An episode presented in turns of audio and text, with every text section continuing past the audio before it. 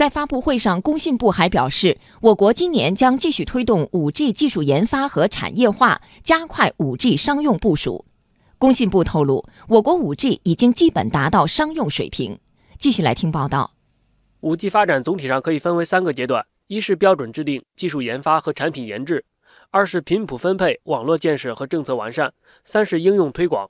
工信部副部长陈肇雄说：“从第一个阶段看，我国 5G 目前已经基本达到商用水平。目前啊，5G 技术和产品日趋成熟，系统、芯片、终端、产业链主要环节，已基本达到商用水平，具备了商用部署的条件。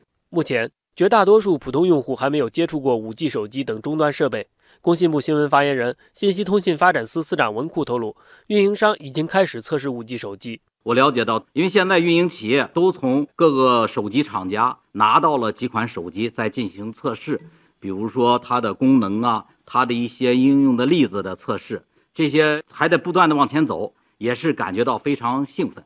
但是呢，任何一个过程呢，都是有一个慢慢慢慢上升的一个曲线，无论是在手机数量，还是在手机的功能稳定性上，都是有这么一个过程。对于第二个阶段，陈肇雄说，目前国内已经明确了 5G 中频段频率规划以及试验频率，制定了相关分配方案。基础电信企业陆续发布 5G 部署相关计划，积极开展 5G 试验，推进网络建设。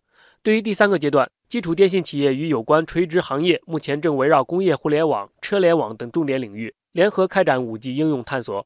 5G 发展过程中，华为、爱立信、诺基亚、三星、英特尔、高通等中外企业开展了良好的交流与合作。但众所周知，华为最近遭到美国禁售，随后谷歌暂停部分对华为业务。如何看待这些事件？文库这样回应：第一点呢，关于华为与外国企业的合作，我们是坚定不移的支持。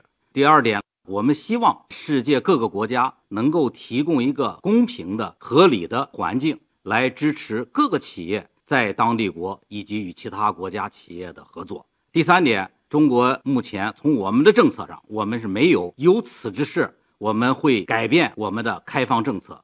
中国对外开放这个大门一直是敞开的。